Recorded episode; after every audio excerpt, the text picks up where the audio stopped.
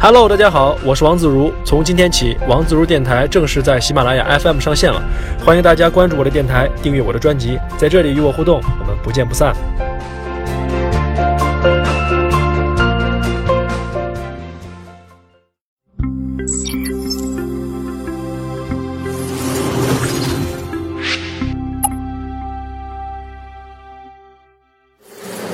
Hello，大家好，又是一期科技相对论。不过呢，今天这期啊有一点点特殊，因为它是我们第一季的最后一期了。算一算呢，也跟大家有聊了两个半月了吧。为了给第一季的结尾呢来点仪式感啊，我们决定让观众来投票选题。结果呀，压倒性的还是指向了极客这个话题。就说实话，我最怕大家选的就是这个选题。结果呢，还真选这个，因为极客这个概念呢实在是太抽象，它并不好讲。为什么这么说呢？首先，极客这个词儿啊，它是一个外来词。是由英文的 geek 来音译过来的。那么你在中国的词海里边，你是找不着这个词儿的。也就是说，你没有办法找到一个中国人比较容易理解的定义啊。而且这个词儿呢，即便是英文的原意，它意思也不太好听啊。它是由19世纪末的两个这个方言词汇演变而来的，一个呢就是傻子的意思，另外一个是疯子的意思。所以说，呃，其实这个讲这个典故还是有点损啊。搞不好的话，让大家容易产生心理阴影啊，都不好意思管自己叫极客了。啊，就比如说我上大学的时候，自从我知道 John 和 Peter 这两个英文名字有奇葩的含义了之后，我看见谁叫这俩名儿，我心里都咯噔一下子，所以这是有心理阴影的。那么当然了，我们也知道语言的进步呢是不断的随着时间而更迭的，那词汇的褒义啊还是贬义啊也会发生变化啊。比如说咱们中文里边的情怀啊、初心呢，到今天就是贬义词，对吧？啊，那么极客这个词儿呢，到后来它反倒变好了。啊，那维基百科是这么说的：说极客是一群智力超群、善于钻研，但是不爱社交的学者或者知识分子。啊，基本上就属于这个好莱坞电影里边这个科学怪人这个定位。百度百科呢更奇葩，他对极客的描述呢是：呃，整天穿着内衣坐在电脑前边，情愿呃吃泡面也不愿意出去约会的人。啊，简直就是胡扯啊！我觉得这就把极客和宅男划等号，所以说还是很不靠谱。所以说，对于极客的定义呢，其实是特别混乱。比如沃兹啊，他说他自己是极客，那肯定谁都没意见。但你说李克强总理管这个陈欧也叫极客，打篮球的这个奥尼尔也自称自己是全世界最高的极客，可见人人心目当中对他定义呢其实是不同的。呃，那么他已经成为了一种极客的亚文化。我管不了别人哈，但至少在我自己的节目里边，我可以跟大家吹一吹什么是我心目当中的极客，他的定义。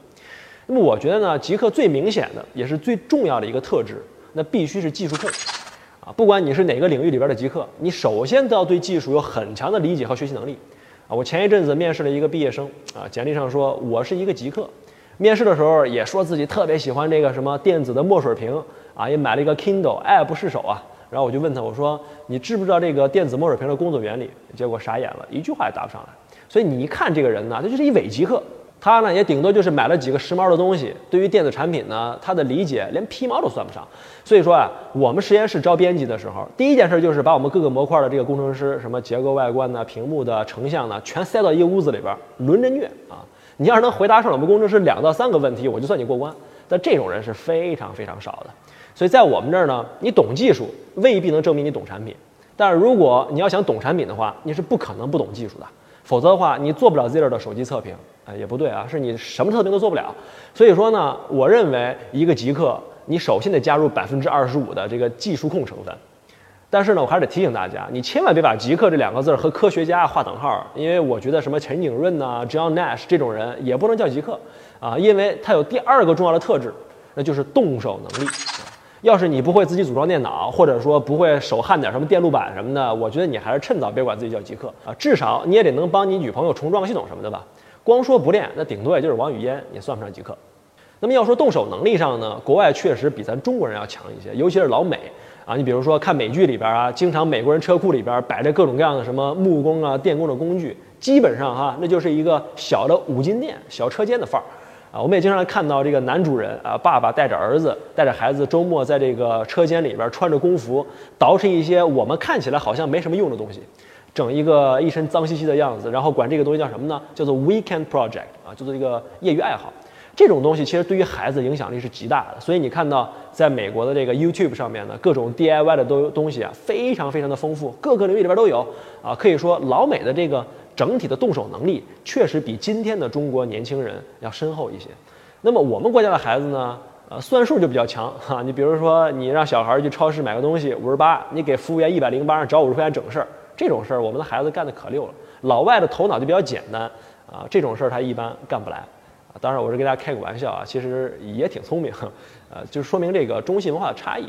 不过咱们国家呢，也不是没有 DIY 的精神，啊，比如说像我们父母那一代的人，就就是说六零后、七零后这一代人，其实牛爹牛妈也还是非常多的。比如说自己整个收音机啊，修个电冰箱啊，鼓捣个桌椅板凳什么的，呃，挺稀稀松平常的，啊，都觉得特别容易。像我小时候，我就特别纳闷儿，为什么我爸什么都会修呢？所以搞得我很长时间的时间怀疑我自己是不是我爸亲生的。我觉得我智商有点问题，是吧？所以我二姨、我三姨、我的姨妈们那些针线活都特别溜。所以我小时候穿的毛衣、毛裤，那都是他们手织给我的，各种花、各种图案。你看现在的妹子们，基本上没有人会这个。好不容易织一个方方正正的、没难度的围巾啊，都都觉得成就感高得不得了。前段时间不是特别流行那个画本吗？就是人家给你印好了各种各样的图案，然后给你买很多各种各样的那个彩色笔，你只要按照人家的标准什么涂上就行了。这个我感觉比小学的美术课难度还低呢。那把我们公司几个女同事玩的，哎呀，开心的不得了。所以我实在是理解不了。其实每一代人的这个精气神儿，跟这个国家的背景啊和这个文化都非常的息息相关。你看，美国人少，地方大，那车库文化就孕育出来了非常强的动手能力和创业精神。我们的父辈那一代人呢，确实是物质太贫乏，国家也很穷，对吧？你说结婚的时候，我自己不做一张床，那可能真就买不起。那我小时候家里边吃的烤肉的炉子，那都是我姨妈他们在这个厂里边利用什么废旧的边角料啊自己焊的啊。而且说的高一点，我们上一辈这些人呢，工人地位还是比较高的，体力劳动和动手能力都是被尊重的生存方式。到了我们这一代，流行什么呢？流行知识改变命运，对吧？读书成了最重要的这个生存方式啊。父母恨不得什么都不让你干，你就安心读书吧。你妈肯定跟你说过类似的话，就是家里什么事儿你都甭操心哈，好好读书，好好考大学。啊，这种话特别熟，所以我们这一代人动手能力差，其实是有非常，呃，这个深层深层次的原因的。但是我整体来说还是保持乐观状态啊。动手能力这事儿一定会是一个 U 字形的曲线，比如我们这代可能是谷底，你等到了零零后、一零后，你肯定还会再涨回去的。那个时候反倒不是因为穷了啊，因为是我们生活富裕了，对吧？啊，所以像这样的一个年代，对于极客来说，动手能力是尤为稀缺的一种成分。所以请加入百分之二十。那么说到这儿呢，我还得给大家讲个题外话。比如说我上大学的时候，我就对刷机特别痴迷，玩手机。我那台 V 三已经不知道被我刷了多少次了啊！但是再怎么折腾呢，内存也只有八兆。那个玩过的人都知道啊。有一次我刷机刷了一半断电了，然后这个手机呢是键盘亮，屏幕不亮，变砖了。用现在的话说就是我整个人都不好了，你知道吧？然后就各种翻帖子，怎么看也不行。后来跑到这个论坛上面。有一个人说啊，其实呢，这个系统刷机啊，电源部分已经写完了，但是 OS 呢没写进去。你可以尝试用电机的方式，让这个手机强行点亮，然后再写一把 OS，有点类似这个这个心脏起搏器的原理。那我也不知道当时这东西科学不科学，反正我就各种试啊，找我们学校电工对吧，要两根电线，然后问我同学借一个万能充，然后就是就是把电池上面卡着去充电那一种。中午一下课，歘就冲回宿舍，对吧？把万能充一插，两个手机电池一抠出来，电线一接，一个正极一个负极，然后就在那焊，就在那电。然后等我舍友回来了之后，陕西人你知道咸阳的，一看我在那玩呢，就问：咦，你弄啥呢？然后当时头都不抬，你知道吗？我说你动个锤子，我就理他都不理，继续电。然后我后来一边一边电就一边给他解释，把他笑的呀，趴在床上站都站不起来。他就把手机掏出来，然后立马就照了一张相，说是等你以后有儿子了，我非得给你儿子讲一讲你爸原来在宿舍电手机的这种糗事儿，啊，虽然看起来现在是有点傻啊，但是我觉得一个极客的成长道路上，这种自己动手丰衣足食的经历是必不可少的。那么我觉得极客的第三个特质呢，就是你得较真儿啊，北京人叫轴，现在的话呢叫偏执，在我们 Z 乐的叫什么呢？叫不信邪啊，其实都他妈一个意思。呃，它体现在什么地方呢？比如说一件事儿。干不到我想要那样，它就是不行。那么为了那一丁点儿东西不满意，我可能推倒重来都可以。而且呢，啊，别人说什么都不好使，我别管你是什么权威啊，还是什么这个专家，要是我觉得不对劲儿，我自己就得亲自整一遍。而且你知道吗？还有一个非常重要的点，就是这事儿太容易了不行，必须得是小众啊，一般人干不来，有点这个呃这个狂拽炫酷屌炸天的属性，极客才乐意干。你比如说像我上大学的时候。呃，那会儿玩 PPC 对吧？叫 Pocket PC，还是 Windows 五点零的时代。国庆一放假那好几天哪儿都不去，整天就躲小黑屋里边刷机，啊，一天能刷十几个小时，饭都不带吃的。做的事儿呢，其实也没什么大不了的。我就是刷完了一个版本之后，啪把线一拔，就给我女朋友看。我说你看这牛逼不？这动画啊帅不帅？结果人对方是贼冷静的，扔过来一句和刚才那一样吗？然后我说不一样，为什么呢？你等着，开机完了之后呢，这俩图标位置不一样，你懂吗？所以，呃，对方呢听完之后就会扔过来一个非常不屑的表情。就是你现在回想起来，他是理解不了，就是你当时这个心态的啊。我当时追求是什么呢？追求是整个 ROM 全部定制，所有的工具软件呐、实体按键，包括开机之后每一个图标的默认顺序，必须是 exactly 我想要的。那比如说 Radio 的版本得是最省电那个，开机内存必须是极极限的这个最大的二十四兆啊。那个手机刷完之后你根本都不舍得用，你知道，就是这种状态啊。反好在那会儿呢，刷完手机也没什么人给我打电话，所以就把它放那当做工艺品一样。就这事儿呢，干了没挑战之后，我就干嘛呢？就开始自己汉化系统，移植手机内核，然后顺便呢就把这个手机字体里边啊搞得乱七八糟的。你说这事儿有什么用呢？其实什么用都没有，对吧？但是我就是证明自己能干你干不了的事儿，对吧？就是剑，就是轴，对吧？所以比如说，我特别喜欢一个纪录片儿，叫《家园》，是一个法国导演拍的，是一个环保题材的。这个导演为了完成这个电影呢，航拍了十四年。那个画面真的是特别震撼，特别好看。如果你感兴趣的话，我真是建议你好好看一看。其实也就是这股轴劲儿啊，所以我觉得，呃，是因为这股轴劲儿，你会对这个片子肃然起敬。我觉得这也是所有极客里边必不可少的一种成分。所以我觉得你得有百分之十的不信邪精神。说到这儿啊，是不是就没有了呢？不对啊，我觉得还有一个特质啊，叫孤独，或者叫独行侠。每一个极客的内心里边呢，都住着一个大神，这个大神就是他自己。而且这个大神呢，都得是孤独的，喜欢这个独自行动。至少在他们自己擅长的领域里边，他是孤僻的，得我行我素。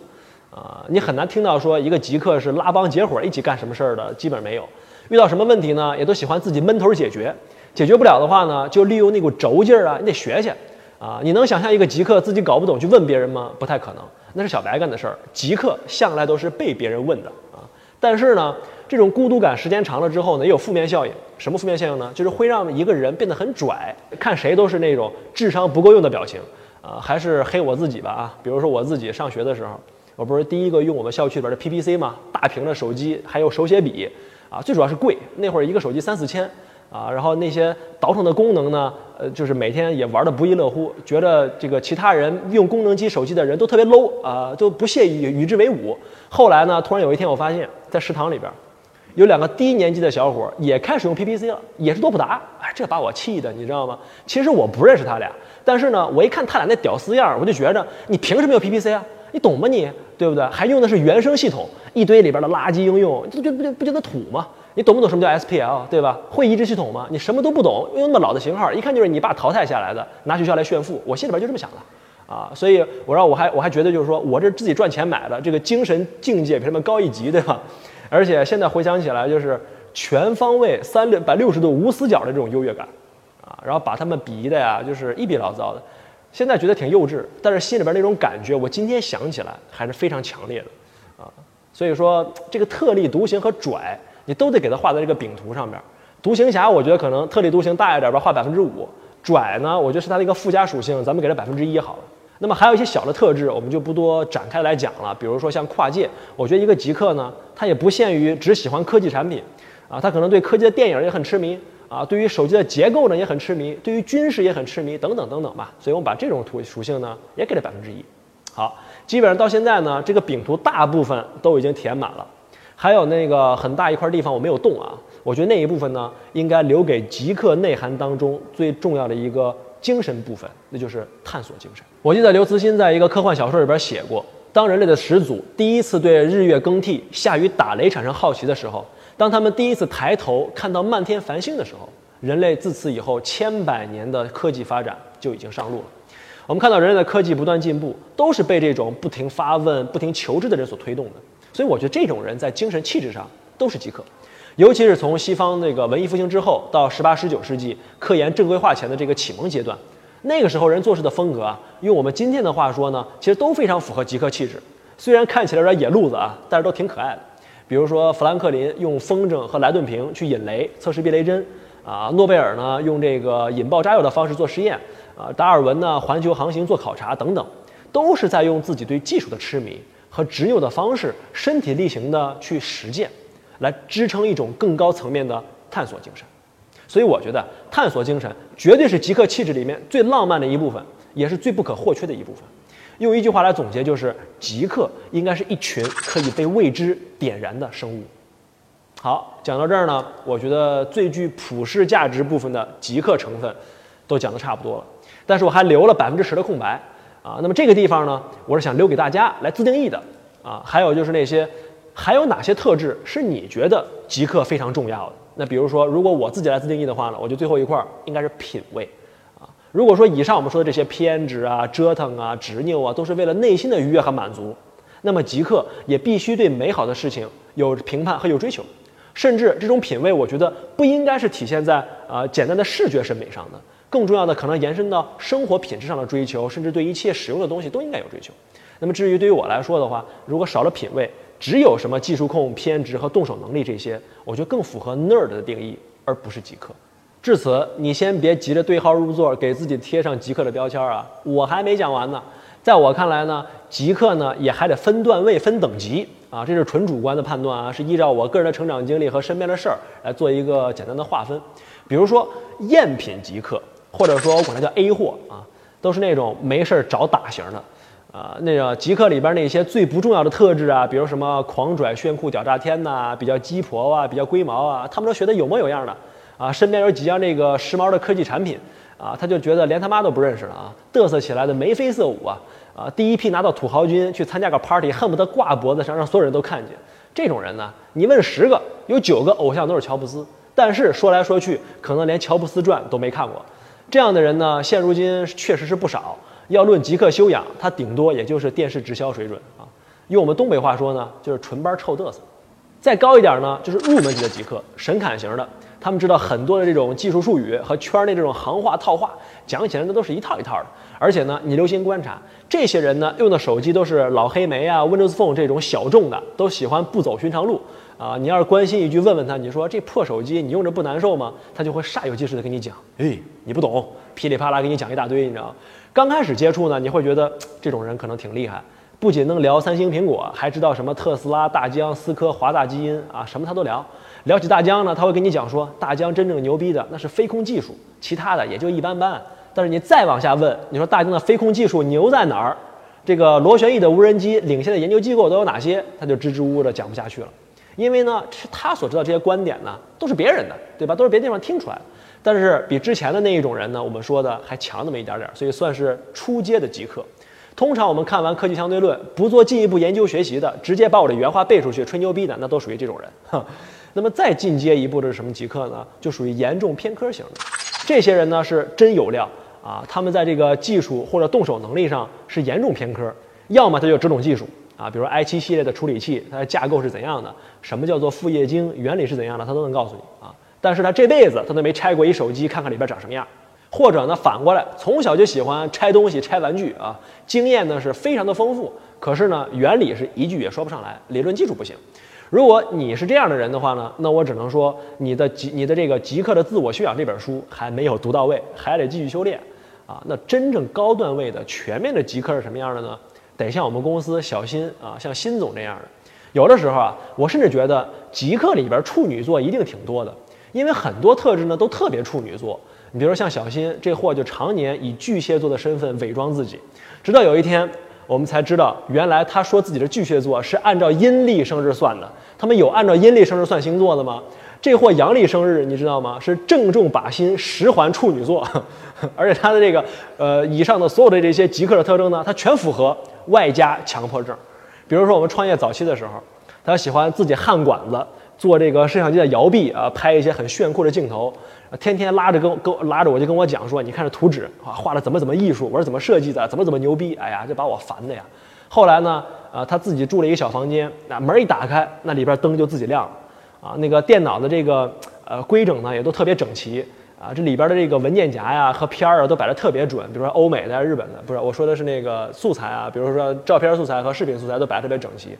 啊，那剪起片子来都跟那个 Sky 打魔兽似的，APM 至少在两百五以上。你要是看场电影的话呢，情节他肯定记不住，但是什么里边什么剪辑手法呀、特效之类的，那记得可清楚了。天天就想着怎么把我们 Zero 的片子剪得更好一点，这是一个例子。第二个例子是谁呢？是我们公司的法师。你发现这人上镜的时候挺不招人待见，但是呢，我一看见他，其实我就想起我年轻的时候了。他自己的手机，我跟你讲都不用设密码，因为别人拿起他手机根本就不会用啊。下边一搓飞出来个什么东西，左边一搓又出来个什么玩意儿，反正？天天呢就是说，呃，就搂着别人，下班的时候就跟别人讲说，我跟你讲啊，你这个键盘不行，你得跟我学，换个机械键盘，挨个讲。所以说，在他的努力之下呢，Ziller 我们有一百四十个员工，机械键盘的占有率在百分之四十以上。你想想他创收了多少吧？而且呢，他的动手能力也极强，啊，负责我们这个实验室这个系统性能部分的测试，所以他属于是这个理论和实践能够双飞的人啊。所以你以为这样分就到头了吗？怎么可能呢？我这么一嘚瑟的人，我还没出场呢，对不对？所以最终的传说级别的极客是返璞归真型的，也就是我自己。我今天铺垫二十分钟啊，最后就为了讲这么两句啊，开个玩笑。其实认真的说啊，这十年以来，我自己折腾的东西确实是不少，手机啊、台式啊、笔记本啊、平板呐、耳机啊、播放器啊、无人机啊、可穿戴、智能家居，反正我基本都折腾过了。当然了，玩的最多和研究最深的还是手机。但是创业这几年呢？我的变化也确实不小，现在感觉是真心是玩不动了。我现在这台 iPhone 就是连铃声都是默认的，都没换过。电车上一响起来电话，我都不知道是我的。App 呢也没装几个，基本上就是打打电话、收邮件、发个微信。你说是我变了吗？其实你这么说也对啊，我也分析过。但是我我这种变化的原因其实是很多方面造成的。一方面呢是客观原因，比如说创业之后呢，事情确实太多，公司运营啊，对于人的精力消耗其实非常大。你一天的时间就二十四个小时，所以说你真正能够为了自己的爱好去玩机的时间就变得非常非常少。其实呢，也不光是我，我相信你们当中的很多人都是这样的。工作之后，逐渐也就把搞机放下了。所以我有的时候呢，看到法师就特别羡慕，他是真正的能够把玩手机当做自己的工作的，折腾来折腾去都可以在他的工作成果当中体现出来。所以我觉得他特别幸福。但是我每天呢，就是各种会议，对吧？各种出差，呃，对于手机已经是招架无力了。当然，另外一个原因呢，就是我手机玩的太多。当几乎所有的手机没上市之前，你都能够体验的时候，这个门槛就降得非常低了，你的新鲜感和愉悦感反倒少了，比你从美国啊费尽周章拿回来之后那种开心的感觉其实没有。那么，作为一家互联网公司，就像 Ziller 这样的属性呢，其实它需要关注的点还是非常多的。你除了手机圈，你还得关注智能硬件圈，你还要关注互联网圈和资本圈。所以说，这个所有的技术迭代啊、行业的变化、资本环境的改变，你都得知道。但凡事都有两面性。啊，因为我们自己有实验室，对吧？有自己的媒体团队，啊，也和手机的厂家研发人员有很好的沟通，所以你产品拿到的又早，在这种情况之下呢，你你要想了解过去的那么多的信息的难度就变得很低啊，不像以前你要想知道一个点，你得花好长时间去调研，现在我们很轻松就知道。那这样的话，你腾出来时间可以干嘛呢？就可以干一些呃这个其他的这些事情，比如说我刚才所说资本圈啊、互联网圈这些事儿。我以前呢，其实特别向往这种手机用不完的状态。但等你真来了，你就发现其实烦恼比幸福多，啊，跟当初的想象还是很大差异的。我现在个人兴趣呢，更多是转向了自己以前没折腾过的东西。你比如说汽车改装啊、室内设计啊、啊这些东西。所以说定期呢也会买很多杂志啊去看这些。那我觉得这个感觉啊，和这个各个行业里面所说的这个发烧界的退烧很相似。从最开始追求的这种啊设备的快感。和这种追求新鲜感，甚至是虚荣心，返璞归真到了什么呢？满足自身的这个基本需求。极客其实也是一样，最终极的极客，他单纯对于产品的追求都会褪去的，剩下的是这么多年烧发烧的时候所沉淀下来的一种思维能力和判断体系，甚至可能是一种行为方式和做事方法。我们可以把一款手机百分之百定制成我自己想要的样子，但是它必然是不稳定的。所以说，一个绝对的极客，也可能是一个非常糟糕的管理者。当你回到现实生活当中的时候，极客精神它的价值就远远超出了所谓的行为艺术的价值。所以，我想在每个极客的成长过程当中，我们可以短暂的活在一种精神的满足当中，甚至可以说那种状态是非常幸福的。如果没有过那种状态呢，你可能觉得非常遗憾。但是，一路走来，极客对于我来说啊，最终会由一种行为方式升华成为一种精神状态，可能摒弃掉的是那些让人不适的锋芒。留下的呢是对于品质的极致追求，摒弃的可能是对于表面绚丽的执着，留下的更多的是对一些真实需求的思考。这种转变沉淀下来，我想就会丰富一个人内心，让他变得与众不同。好，至此为止呢，我们第一季的科技相对论就全部结束了。非常非常感谢大家在我们推出第一集之后，这一路走来给我们给予了很多的支持。我们呢接下来会休整几个月的时间，整装待发，记得关注我们的第二季。拜拜。